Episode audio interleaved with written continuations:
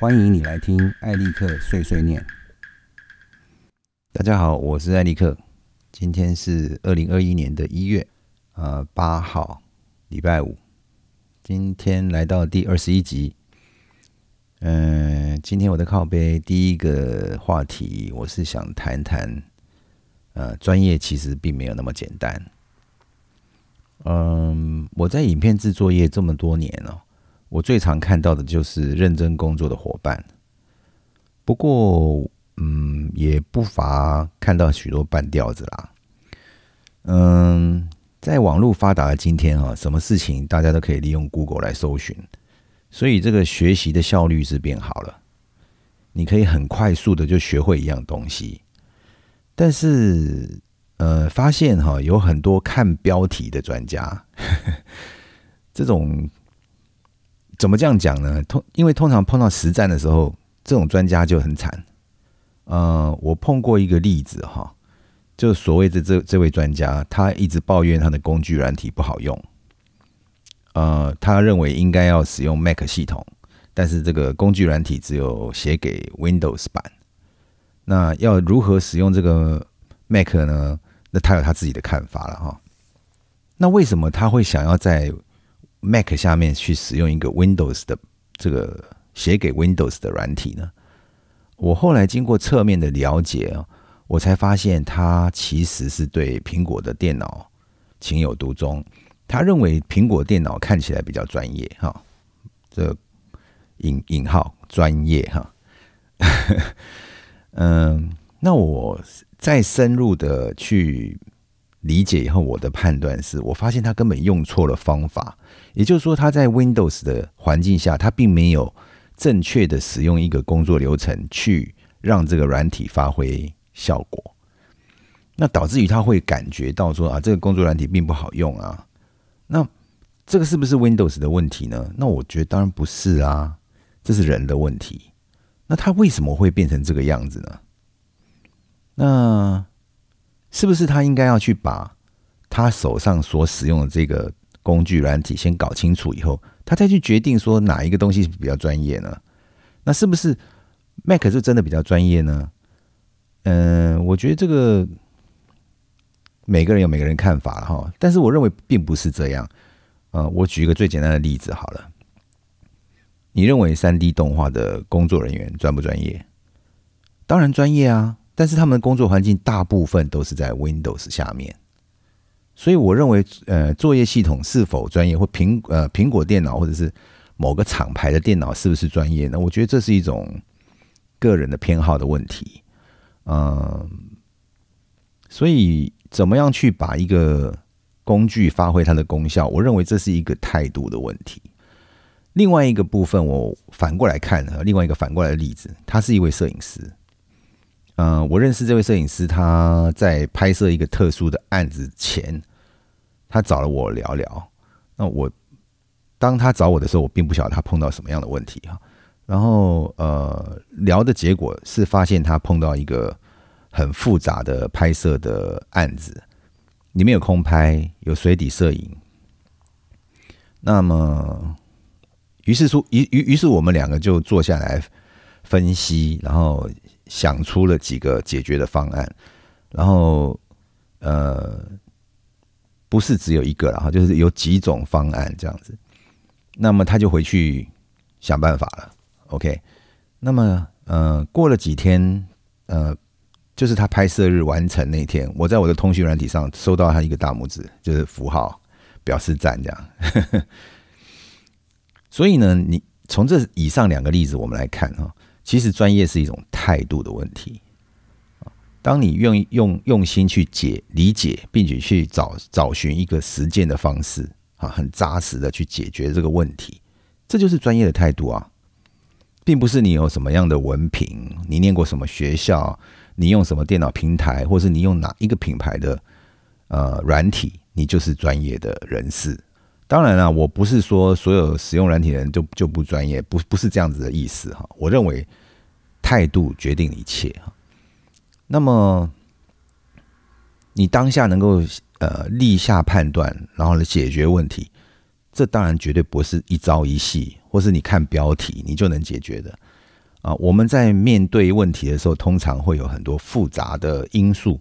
那这些因素是不是你都能够呃在预先的时候就考虑到了呢？啊，如果你考虑到了这些问题，你能够解决它，那我觉得你就是一位专业的人士了啊。所以我认为专业并不是那么简单。嗯，我为什么会讲这个东西？其实有很多啊很多情况了哈。我举一个我经常被问到的一个状况啊，就是现在他们就说有很多人啊，拿起一个相机或者甚至是一个手机啊，然后弄一台电脑，装上软体就开工了。当然这没有什么对错问题。如果你可以利用手上的工具。把你想要的作品拍出来，而且你能够拥有，你能够保持它的品质，那你是个专业人士啊，那你是一个不错的工作者啊。那么，尤其是现在在这个网络速食的时代啊，那个品质似乎似乎没有这么被讲究。嗯，但是你不觉得很矛盾吗？所有的人都需喜欢有品质的商品啊，因此我我会断定说。做出有品质的影片，是最起码专业要专业的态度上应该要有的嘛？因为你认真的作品才会受到重视嘛？你说是不是？话讲回头哈，呃，其实专业是不是专业，我还是回到那种我个人的态度，我认为是一个态度的问题。如果你有这个态度，通常你都会想出一些解决的方法啊。我我觉得现在的这个。数位的环境呢，它的进步速度相当快，而且这个随着平台哈，就是播出播放的平台，有的平台进步的很快，有的平台就是停滞在 HD。那假设你用这个比较高解析度，然后比较现代的工具哈，甚至于手机，你事实上要处理 HD 的作品并不是那么困难。但是你你怎么样的，你怎么样去面对这样东西？是不是用一个一个专业的态度去面对你要制作的东西？这个这个才是重要的嘛？是不是？OK，嗯，这个当然是我个人的看法，大大家可以不同意，或者是你有可以你可以有自己的看法，我只是说说我自己的看法而已。好，接下来呢，我们要聊的，我想聊的事情就是，呃，最近常常听到的一个术语哈。嗯，叫大数据。我要谈的事情就是说，各位有没有想过大数据分分析啊？大数据分析这件事情反映出来的可怕状况。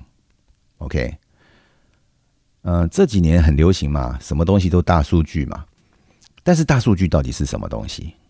从哪里来的大数据？各位有没有想过？嗯，从过去我们都很熟悉的就是我们自己的各自被拿去卖嘛。啊，比如说你。你的电话公司把你的个个人的这个资料跟你的电话号码卖给一些行销单位，所以人家知道你是谁，然后会打电话给你，那你就接受到一大堆莫名其妙的广告啊啊，贷款呐，还是说电话访问呐？那这些其实不一定是你关心的事情，可是他们他们找得到你，那代表什么呢？代表？代表你的个资被卖了嘛？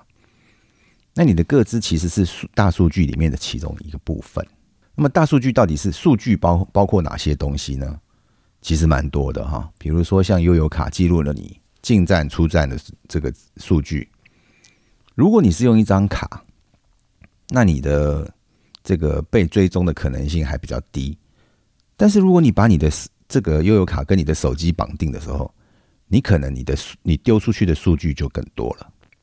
好，那讲手机好了，那手机。能够有的数据就更多了，比如说手机会注记录说你从哪个基地台移动到哪个基地台，所以它记录了你的这个行动的这个踪迹。购物网站呢记录了你买过什么东西，你喜欢哪一种产品？好，比如说你储存在呃云端空间的这些文件啊、图片啊，哎，这些都是构成大数据的基础。片片面面的这些数据。会描绘出你这个人是什么样的一个人。当然，嗯，这个要有心的人，他才会去收集这些东西，然后来分析你。那为什么为什么会有人要拿到这些东西来分析你呢？其实这个跟网络广告有非常大的关系啊！哈，这个网络广告兴起的这个时代呢，呃，有一件事情就是逐渐的模糊了，那就是消费者的权益。当你的这个呃个人的资料或你你的行为资料被拿来作为研究分析。你是被研究分析的对象的时候，那你是处于一个脆弱的地位，因为那个人他会喂给你适合你偏好的讯息。那么你可能在这个，因为你本来就对某些事情有兴趣，那你人家喂给你这个讯息的时候，你很容易被引起兴趣，嗯，你也很容易被骗。OK。所以呢，嗯，在这个网络行销那个的目的呢，它就是要你引起你的兴趣，然后让你去产生消费的行为嘛。那么，假设你接受了这样的这个形形形式，那你是不是会有点像是制约反应？哈，你呃，各位可以查一下制约是什么意思了哈。制约反应，把你训练成一个赚钱花钱的动物呢？我想这个问题应该已经不是说一个，嗯，要怎么说呢？就是说，其实这个是一个很多网络的先先驱者都呃意识到的问题啊。那么，隐藏自己变成这个世纪最重要的话题。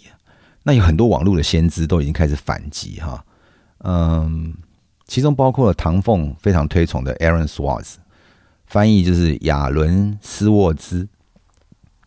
那么他是一位骇客啦，但是不是那种黑客哈，他是白帽骇客。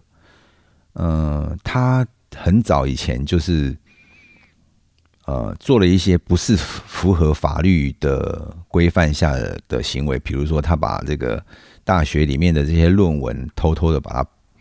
公开了，那这个也造成了后来他自杀的原因了哈。那为什么他要做这些事情呢？因为他认为在数位的环境里面，有很多的资料收集不应该是一些权威的机构的特权。OK，那我们如果哈沿着他的思维往上看哈，这个。权威最权威，我们举例来讲嘛，大数据分析最终的结果就好像是中国的网络监控、人脸分析、社群媒体管制、个人行踪、个人财务，这些通通都落入中国政府的掌握。所以他们有一个叫做呃个人评分系统，个人评分系统这个东西其实蛮邪恶的，它可以透过很多这个监测的。机机构啊，比如说你走路没有走到斑马线里面啊，你被扣分，那你的基本分被扣到某一个层、每某一个分数的时候，他就把你的信用往下降。那么他会因为你是不是符合他的需求，是是不是符合符合这个政府的期盼，给你分数。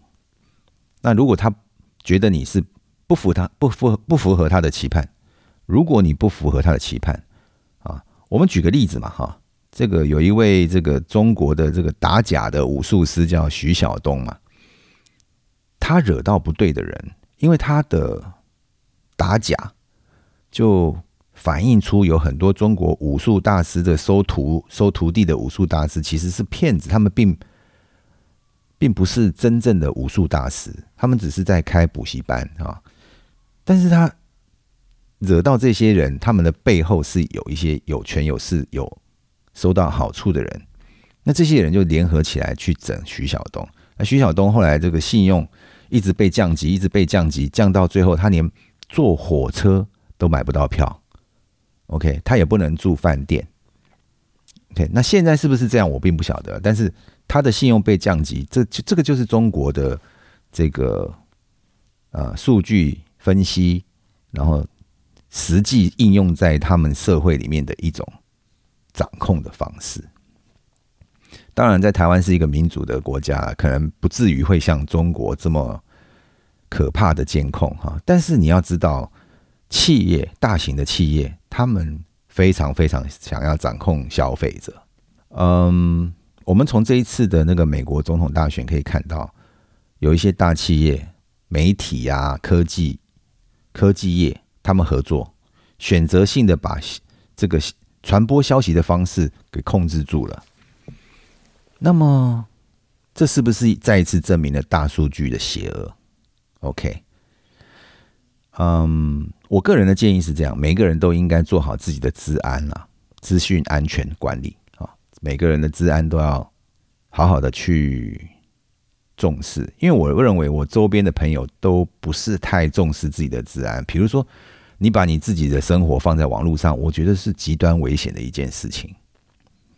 那么，另外一方面就是说，我们在保护自己的隐私，就要从小处做起啊！不要认为方便便宜就是好的，因为也许有一天，或是你的子孙就会付出相当高昂的代价，把自己的数据隐藏起来，从这些收集大数据的机制中隐身，那他们就没有办法对你怎么样。同时呢，我也呼吁大家抵制这个数位身份证啊！台湾现在就要推数位身份证嘛，那这个数位身份证到底有有没有好处？我们先摆在一边啊。我们是一个民选的这个政府的机制啊，我们没有办法保证今天选到的政府保护人民的资讯安全，但是下一个选上的他会不会是跟中国站在一起？你没有办法保证。那么，如果说这个政府是保护人民的机制，我们的数位身份证可能会让政府很方便，让老百姓很方便。但是如果反过来看呢，这个数位身份证的后果就非常可怕。我们现在已经有数位的护照，有健保卡，我们实在没有必要去搞一个数位身份证。啊，如果政府真的为了全民好，那么他应该要解释数位身份证。在这样的情况下，怎么样保护公民？不是用嘴巴来保证没有问题啊！我们要先假设这个东西有问题，那出了问题以后怎么办？啊，因为骇客不是唯一的威胁嘛。如果政府内部有内贼，那他把你的个资拿出去卖，政府要怎么保障？我我我刚刚讲过嘛，如果民选总统，他是会下台的嘛。啊，万一选上的是红统的总统，那怎么办呢？那全台的人民这些数据，你要怎么样逃得过大数据分析的可怕？是不是？哦，所以我我我大概提这个这样的概念，让大家有一个模糊的。我相信用这样讲一讲，你不会完全知道了。但是我希望能够引起您的注意，让您想想一想这个。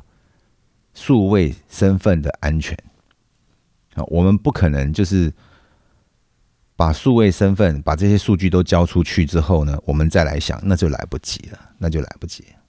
OK，好，嗯，接下来就聊一下产业新闻吧。啊，嗯，这个礼拜制作业产业新闻还蛮有趣的哈。嗯，首先是。这个 Canon 预计二零二一年会推出八 K 的摄影机啊！别忘了今年夏天呢，日本是要举行奥运的。嗯，Sony 跟 Panasonic 早就已经推出，不过他们推出的摄影机八 K 摄影机是比较针对电视转播使用。然后这个比较对于比较需要精致的影片作业哈，比如说是需要比较多后期比较。像广告啊、MV 啊，像是短片啊这些，呃，比较没有在这些机器上面看到什么什么。那主要他们 Sony 跟 Panasonic 是主就是要搭上奥运这个列车嘛。那么假设今年的夏天奥运正式如期举行了哈，我我们看到现在有疫苗出现，所以是不是国境会开放？我们不知道，也许会。如果到了夏天国境开放，那奥运如期举行，那是不是就要搭上奥运的列车？那如果有奥运的节目，那是不是奥运会有广告呢？好，我们现在看到市面上已经有的八 K 摄影机，有这个 Red，有 Monstro Vista 啊，还有这个 Blackmagic Ursa 十二 K，都超过八 K 了。那至于其他，还有一些其他的机器，但是可能没有像这两个发展的这么早。那么 Canon 现在推呃宣布说今年要推出这个八 K 摄影机，它势必是要赶快能搭上这个风潮。OK，我觉得大家可以花点精神去注意一下哈。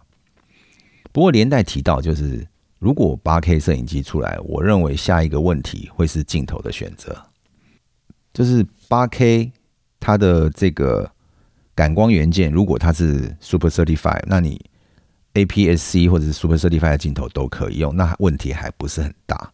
但如果说它的这个呃感光元件是比较大的，比如说到了全片幅，那我认为这个一般的镜头是没有办法完全覆盖。所以选择镜头是不是尾镜比较大的？好，就是尾镜就是后面那个镜头前前面的镜头到它尾巴，尾巴是接近那个感光元件的一个部分，尾镜要够大，它才能够覆盖。比较大的感光元件，或者是说，是不是能够有相对应的转接环？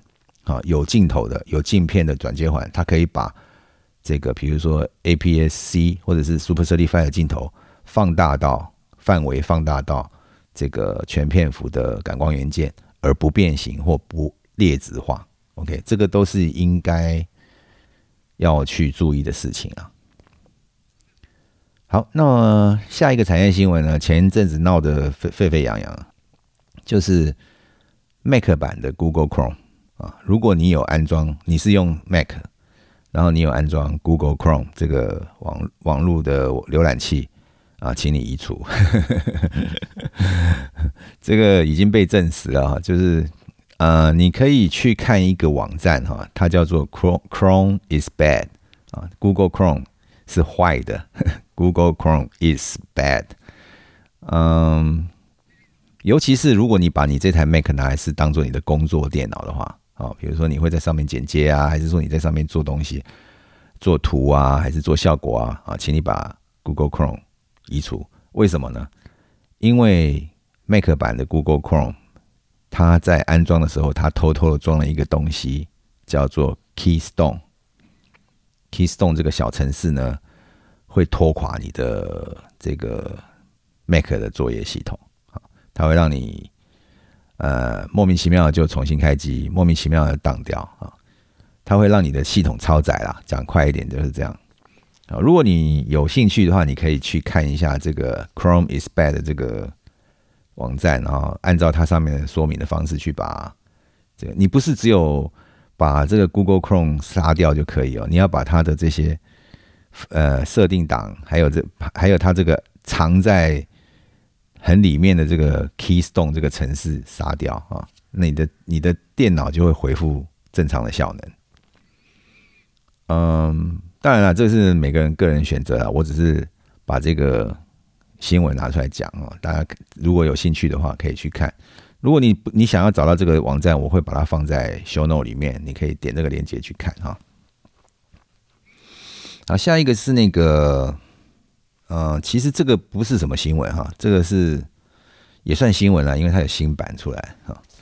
嗯，就是有朋友有小朋友问到我这个问题，他说：“哎，我我们就是档案备份出问题啊。”哎，这个我也不知道被问多少遍了。我一直强调说，你要拍摄，然后你要备份你的拍摄档案。不要用 copy 的方式，因为你没有办法确认你 copy 过去的东西安不安全哈。那我们废话不多说，我就介绍一个软体给你用啊。这个软体叫做 HEDGE 啊，这个备份软体啊，它没有别的功能，它就是帮你备份啊，它帮你检查你安全备份，也就是说你的记忆卡上面的档案会跟你备份到硬碟或 SSD 上面档案一模一样。如果它有不对啊，有错误，它就会停下来，它会警告你。啊，这个软体呢，它大概折合台币大概三千七百块有找吧，啊，所以不是很贵啦。然后它的这个 license 就是它的这个你买这个软体就是可以一直使用啊然后可以升级到它大改版啊，所以我觉得这个还算蛮划算的，蛮蛮划算的软体啦。但是如果你要检查画面啊，你要干嘛做其他功能，那可能就不太行。它这个就是专门帮你备份，但是不会出错啊，不会说你记忆卡上面的画面是好的，可是你备份到硬碟上是坏的。好，H E D G E 好，那接下来要讲的另外一个新闻呢，是有关于 A M D 啊，A M D 最近推出了这个 Pro Render 二点零，它是一个软体哈，它是个软体。免费免费的软体，那这个 Pro Render 呢，大概是比较，呃，是三 D 的 user 比较需要吧。它支援所有 AMD 的这个显示卡啊，然后，呃，应该不是所有啦，是比较新的啦哈，因为这个太旧的显示卡应该也没有办法应用到这样的资源了。嗯，它的这个。资源呢，有包含了呃苹果的 Metal，好，还有 OpenCL 三点零，啊那至于软体方面呢，它广泛的资源众多的三 D 软体，比如说 Cinema 4D 啊，Model，SolidWorks 啊，Z Emotion 哈，那它可以当做第三方的 plugin 哈，外挂哈，但第三方套件来使用。啊，它支援的软体啊，3D Max 啊，Blender、Houdini 啊，Maya、Unreal 啊等等的。好，我为什么要讲这个东西呢？其实哈，它背后有一个很有趣的呃背景，很有意思哈。AMD 哈，在这个苏妈的领导之下，除了这个 CPU 这个 Ryzen 啊，Zen Zen 架构的 Ryzen 很成功之外，啊它显示卡也一直在追着 NVIDIA 跑。那么，因为 AMD 他们在这个设计晶片设计跟制造上面取得优势，它可以用比较便宜的价钱，啊，比 N NVIDIA 便宜的价钱，提供你不错的运算效能。嗯，CPU 的部分也是一样啊，他们这个 Zen 架构的 Ryzen 呢，呃。多核心啊，然后它的这个效能现在直逼 Intel 啊，甚至于在 Gaming 的市场不会比 Intel 差太多啊。那么，所以 AMD 的市占率一直在爬升啊。但是这个地方有一个东西很吊诡的哈，就是显示卡这个部分哈。AMD 原来算是 OpenCL 的创建成员之一，那 OpenCL 这个东西最主要最早是苹果。带头开发的啊，是苹果的。大概在二零零九年吧，二零一零年开始，市面上开始有在推 OpenCL，那个时候还没有 Metal 哈。嗯，AMD 在那个时候就跟苹果密切的合作啊，一直在它的这个图形加速界面上面采用 OpenCL。那苹果转向自家的 Metal 的时候，AMD 也跟着就开发了 Metal 啊，这个图形加速引擎。嗯，跟这个 NVIDIA 不同的地方啊，NVIDIA 他们有自己自己设计的 CUDA，嗯，但是 AMD 是跟着苹果啊。那么现在出现一个吊诡的状况了，就是苹果现在转向 CPU 要自己设计自己做啊，交给台积电生产，呃，然后它 GPU 跟 CPU 是在一起，一等于是说它把 AMD 抛弃了，OK。那么 AMD 一直在跟这个苹果合作，那停苹果停止开发 OpenCL 之后，呃，有一个呃 Chronos Group 啊，有一个团体，他们接手了继续开发。那么二零二零年九月，他们推出了三点零的更新。OK，我们在这一次的 AMD 的这个 Pro Render 软体上面，你就可以看到有明显的进步。啊，我之前曾经讲说，这个呃，OpenCL 就是更新的很慢了，其实就是关键就是苹果后来就就突然间就抛弃了 OpenCL，然后转向 Metal，因为 Metal 是给 Gaming 用的，他们想在苹果上面发展游戏嘛，然后他们就把这个这个图形加速改成他们自己家的 Metal，那他他们没有对外。但他有试出这个开发的这些 API，嗯，所以事实上这个呃 AMD 的显示卡一直都可以这个支援 OpenCL 或者是 Metal 啊。那我们看哈，嗯，这个如果苹苹果走向自己的路，啊，走向 Metal，那将来它势必不会用 AMD 的显示卡，对不对？那么 AMD 的显示卡势必它要更专注的市场规划哈，它规划的未来的市场，它专注的会是在 Gaming 的市场。那这样就跟这个 NVIDIA 火车对仗了，火车对撞了，火车对撞。好，那么。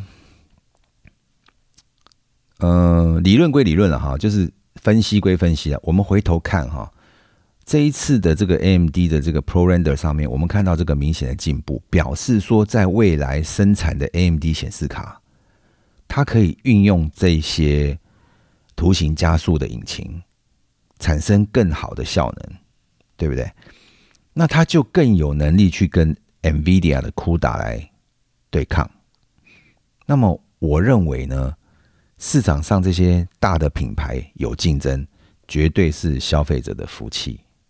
OK，那这是这个这个新闻就是从这个 AMD 发展这个 p o r e n d e r 二点零引申引申出来的一个新闻哈。其实大家可以花点精神去开始去注意一下 AMD 的显示卡啊，因为 AMD 的显示卡。如果是在这个这个条件下面发展的话，我认为它将来会是不错的一个一个趋势了哈。当然了，我现在个人我个人还是认为，这个如果你不要在 Mac 平台上面，我认为这个 NVIDIA 的酷达还是王啊。它它的运算速度啊，啊，比如说它这个有这个 Tensor Core 的这个光追啊，这些还是王了哈。AMD 现在还是在后面苦苦追赶。但是 AMD 比较便宜，那如果它的显示卡的速度会接近或者超越这个 NVIDIA 的话，那我觉得这个对于消费者来讲绝对是一个福音。OK，好，今天的产业新闻大概讲到这边。好，接下来我们讲技术漫谈的部分哈。我今天会讲两个主题，那第一个主题是储存设备要怎么规划。前一阵子我们有讨论到这个答案伺服器的问题，然后我就被问到说：“那我们用存在一个硬碟上好不好？”好，那我们今天就干脆就把这个这个议题把它讲清楚哈。储存设备有很多种，好，比如硬碟就是最普遍的嘛哈。储存设备这么多种，硬碟就是最普遍的一个储存装置。目前来看，它是容量大，容量最大哈。比如说。这个呃，以以以性价比来算啊，售价来看的话，它容量很大，它的这个碟片可以存的这个资料量很大。那它的缺点呢，是因为它有机械机械式硬碟嘛，它是利用这个细晶片来储存资料，所以它的速度稍慢。依照这个呃，我们看这个硬碟商给的资料哈，一般来说，呃，桌。桌机的这种大概大家都改成 SSD 了，没有人要用硬碟，觉得太慢了，反应很慢了。但是七千两百转的硬碟来看，呃，企业级就是最高级的企业级的，大概每秒可以跑到两百 megabyte 啊，呃，应该是上下了。我我们大概是这个 range 哈。那如果说是呃普通一点的硬碟，大概是一百二、一百五左右。好，那所以硬碟这个速度上面，其实你用 SATA 三就绰绰有余了。OK，SATA 三 G 就绰绰有余。那么另外一个储存设备就是现在 SSD 越来越普及嘛，啊，但是它的缺点就是它容量稍比较小一点啊。如果你看现在这个同样价位哈，我们。呃，SSD 这个五一二或一 TB 的价钱，你去买机械硬碟，你可以大它好多倍啊。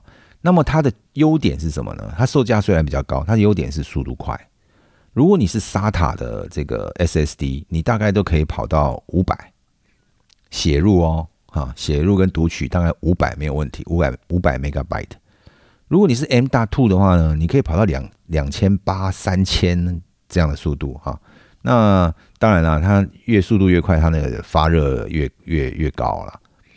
所以通常现在这个呃 M 大 two 的这个 PCIe 或者 M MVMe 这这样的，它都会附给你散热片啊，因为它在高速的时候，高速存取的时候，它它的温度还蛮高的。好，那么速度很快是 SSD 的一个优势啊。那么你也可以把这个 SSD 当做一个储存装置嘛。当然了，你拿来当系统硬碟，就是把它当储存装置嘛。好，那我们来看它的功能哈。单颗硬碟，它的设计上裸碟呢，它是给桌机装在机器里面的机壳里面持续供电。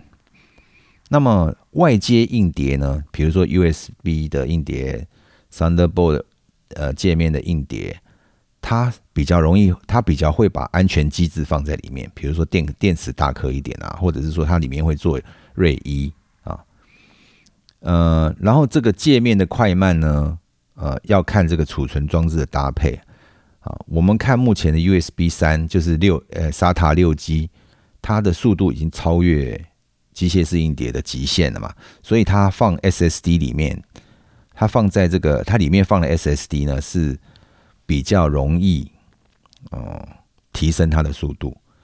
呃，不过你要更快的话，更快的 SSD 的话，你可能透过 Thunderbolt 界面啊，你会有更更好的速度啊。那外接硬碟它就是让你搬移资料所使用的。那它怕你在搬搬移的时候会出一些状况，所以它通常在它的主机板上，它都会有一些安全机制的设计啊，不像是这个。单颗硬碟是塞在机器里面，你断电以后，它安全机制就没有了。那它安全机制是透过主机板上面的镜片来提供的。好，那么单颗硬碟啊，不管是 SSD，不管是机械式硬碟，呃，硬碟如果坏了怎么办？啊，我们都知道这个 SSD 它有写入的这个限制嘛，你可以写个几百次这样。当然，这个现在随着这个 SSD 呃。进步哈，技术越来越好，所以它的寿命开始越来越长啊。以前 SSD 一年就要换啊，现在可以两三年，甚至于有的保证你可以用三年以上。嗯，不过机械式硬碟呢，呃，就呃也其实其实机械式硬碟也是一样有它的寿命的。这个我们我们在网络上面有看有一些这个机械式硬碟的这个。凸锤的表，呃，真的有这个，你可以去查一下哈。哪些机械式硬碟比较可靠？这个是照最早是因为这个有一些硬碟厂哈，我们比如说 WD，WD 因为它之前的机械式硬碟做的非常好，所以它开始去并购其他比较小的硬碟厂，然后接收了这些小的硬碟厂的这个呃生产设备。那同样状况，Cgate 曾经也干过同样的事情。这那通通常在他们并购之后，就就就会发生，哎，它某个系列的硬碟容易坏。那于是就有心人希望大家不要像他们一样嘛，碰到硬碟坏掉这种堵拦的事情，他们就做了一个表，然后公布在网上面，告诉他说，哎，这里有地雷，要不要踩？啊，你们可以去搜寻一下，这网络上有这样这样的表了哈。呃，机械式硬碟它有它寿命哈，那通常是跟这个机机械式硬碟它的设计啊，跟它的制作的精良度有关系。那通常我们会去选这种，比如说一千颗硬碟里面少的这个颗数最少的那个型号来使用。那我会比比较建议说，各位先去做一些市场调查，以后再决定你要用哪一颗硬碟啦，不要那个到了。呃，贩售的地方或者光华商场什么地方，然后听业务员讲你就买了，因为到时候出问题是你嘛，你资料放在里面，你要旧资料出来是你的问题，那个业务员才不会管你了。所以通常先做一些试调是比较安全的哈。那么单颗硬碟坏，那资料不就不见，那很烦啊，对不对？那怎么办呢？所以这时候我们才会讨论到 RAY 嘛，啊，就是磁碟阵列，磁碟阵列的很。这个意思其实蛮简单啊，就是你把一大堆硬碟把它挂载在一起，然后把它画成一块啊，当做是一个，然后然后这个磁碟阵列有一些机制嘛，比如瑞零啊、瑞一啊、瑞三啊、瑞五，现在现在好像应该没有瑞没有人在用瑞三了，现在瑞五跟瑞六，嗯，或者是你组一个档案伺服器嘛。那么这种瑞呢有两种方式，一种方式是你去买一张 Ray Controller，就是瑞卡，这个瑞卡上面就有一些这个小的系统，它去负责去建制这个瑞啊，你呃可能就是你装上去之后呢，它有一些设定，然后你就利用这张卡去把你的硬碟画在一起，然后你把它设定成它是瑞五啊，还是还是瑞一啊，还是瑞五啊，还是瑞瑞六啊。那么这个瑞有什么好处呢？就是当你的其中一颗硬碟坏掉的时候，它会给你警告，但是你的资料不会坏掉。于是你把这个坏掉的硬碟更换之后，你可以去重建这个 Ray。你重建完以后，你的资料就安全。啊，这个是 Ray 的好处了哈，就是磁碟阵列的好处。但是这个有一个地方你得要小心哈，如果你是要组组一个档案伺服器。啊，比如说你用这个 FreeNAS 啊，你用这个 OMV 啊，你用 UNRA 啊，它是有一些规范的哈。比如说，他们不希望你用瑞卡来控制，因为它系统要来控制，它这个档案伺服器的这个系统要来控制硬碟。如果你有经过一个瑞瑞卡，那个瑞卡它不认识，它就没有办法控制硬碟啊。所以这个你所使用的这个档案伺服器是的这个这个系统，它是它要需要哪一种卡？它直接，它它要直接控到控制到这个硬碟的话，那你就不要再瑞卡上面做阵列，你要直接用这个档案系统来做瑞了。那这个瑞的这个好处，我们刚刚已经讲了嘛。你如果你有做瑞，你就不怕硬碟坏一颗嘛，或是坏两颗嘛，你的资料是安全的。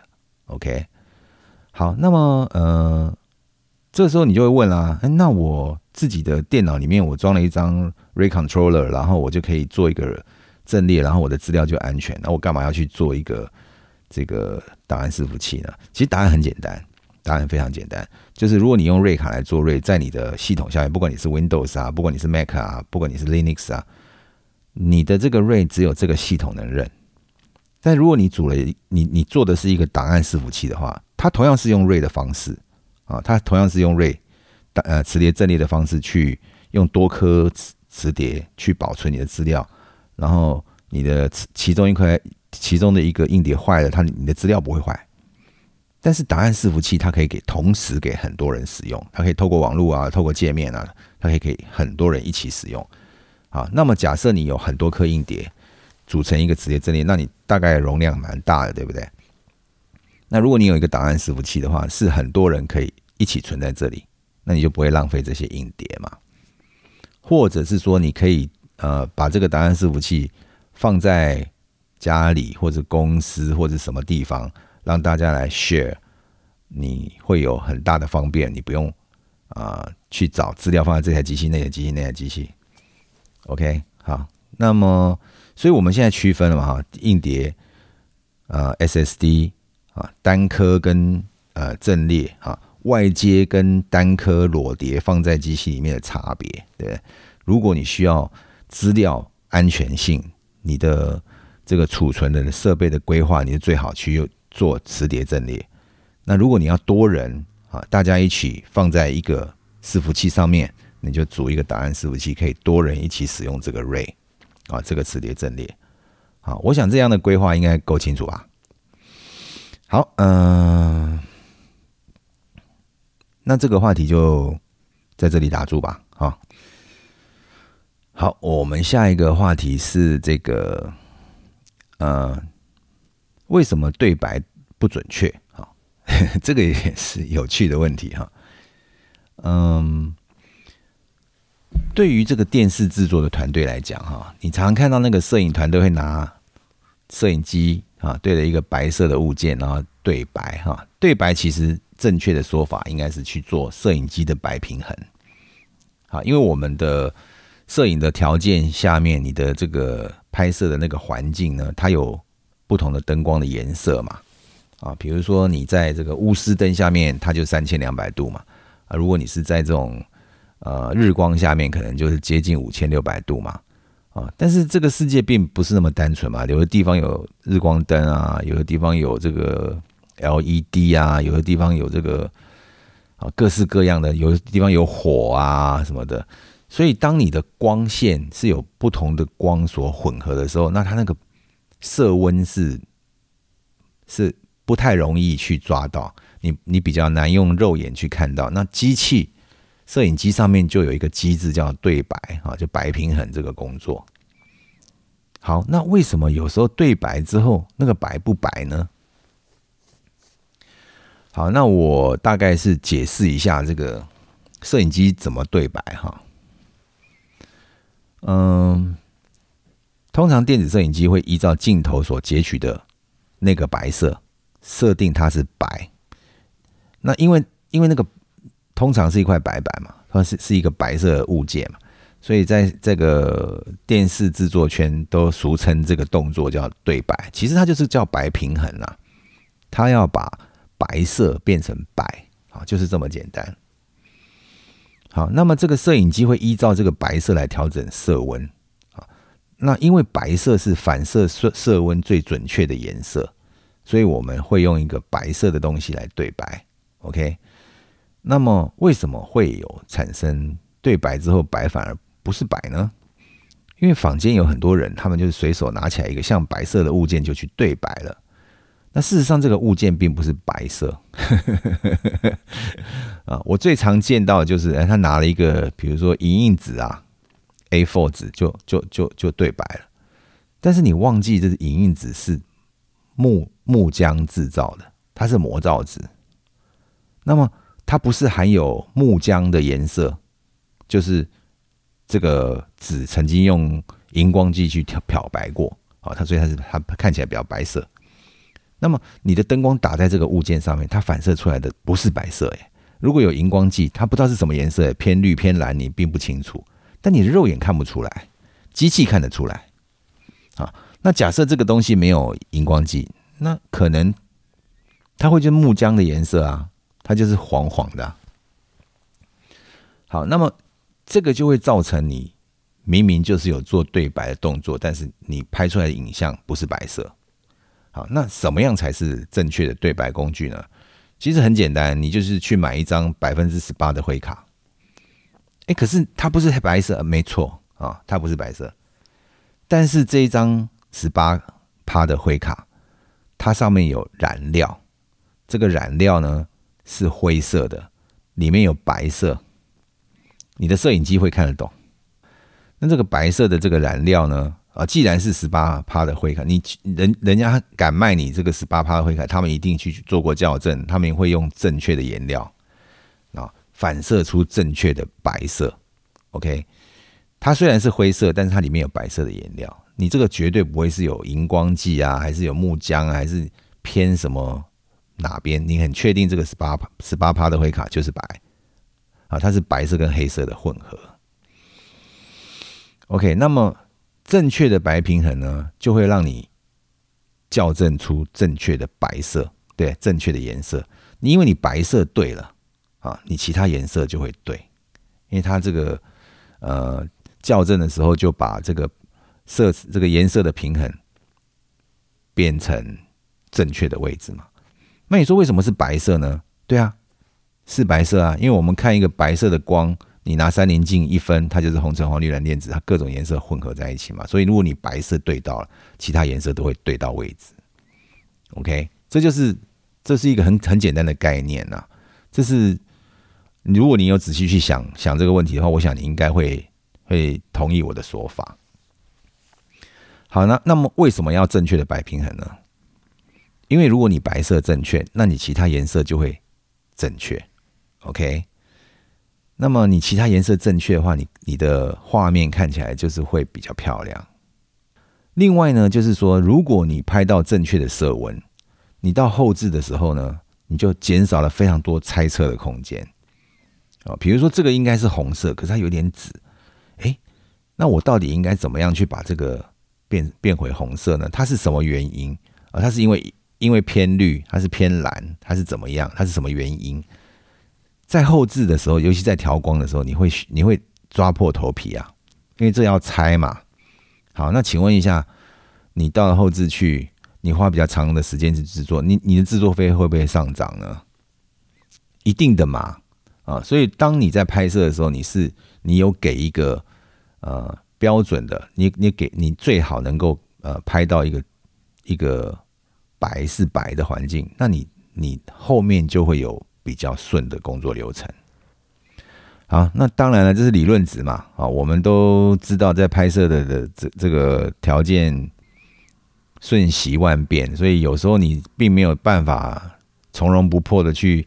对白，或者是你没有办法，这个有，或者是说那个时候很赶，还是怎么样哈？那我我觉得，呃，也有一个补救的方法啊。如果你没有办法对白啊，你没有办法从容不迫对白的时候，我建议你在现场，在你要拍摄的那个光源下面拍一张灰卡。